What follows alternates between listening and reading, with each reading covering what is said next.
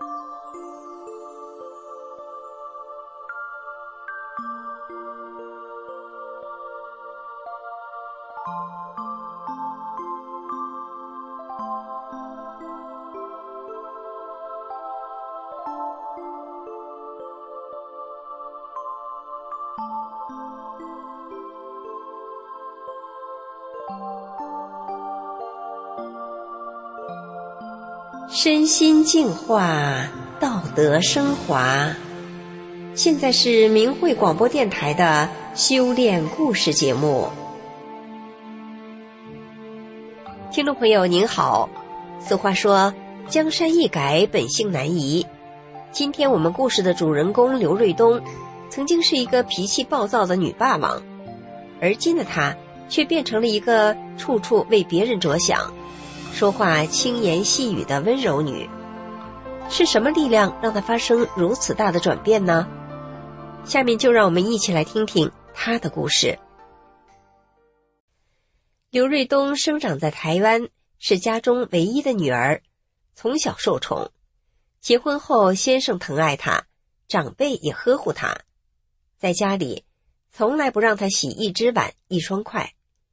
公公弄了个连锁童装店让他经营，所以工作中也自然是一切由他说了算。加上第一胎就生了个儿子，更是让家中最具权威的公公心花怒放。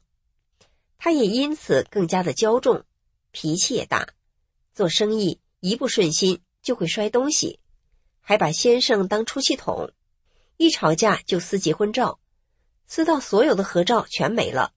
只剩下一张自己的独照，他还曾经在冬天寒冷下雨的午夜，要先生特别开了近三个小时的车往返一家指定的店铺。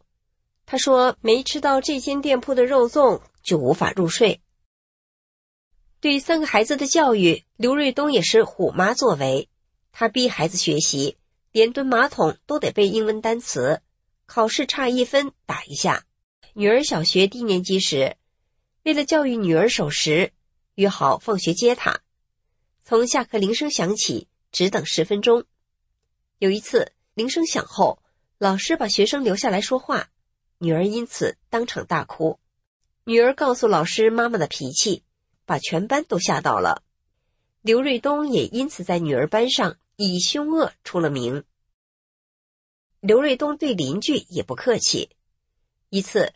邻居的车挡到他家门前，他扯开喉咙就喊着车牌号，说这车挡道了，不快移开，后果自负。他从街头喊到巷尾，喊得他先生都觉得不好意思了，他自己却不以为意。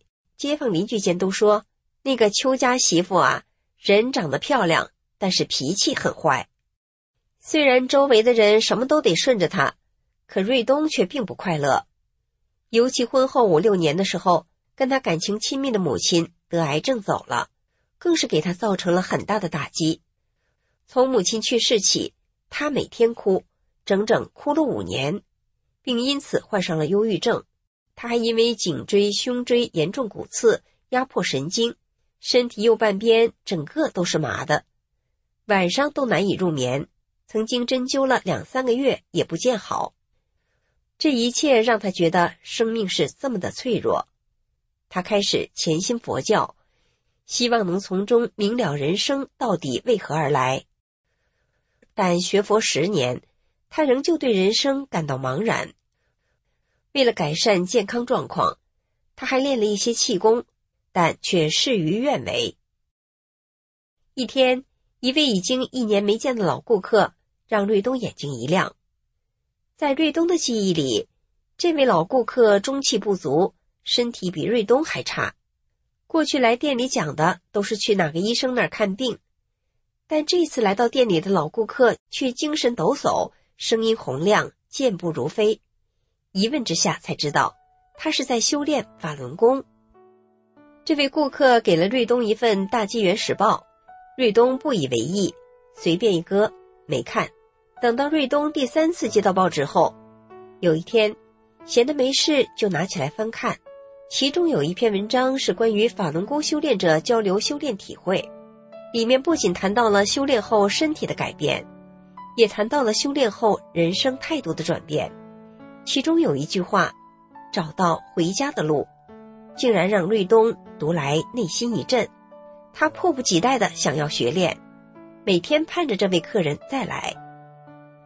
一两个月以后，这位客人终于来了，还给他带来一本法轮功的主要著作《转法轮》。客人一走，店门一关，瑞东就赶紧翻开书。不知为什么，看到法轮大法师傅的照片，瑞东竟忍不住的眼泪直流。他彻夜拜读，那些困扰他多年的问题。人从哪里来，要到哪里去？人来在世间的目的是什么？等等，全部得到了解答。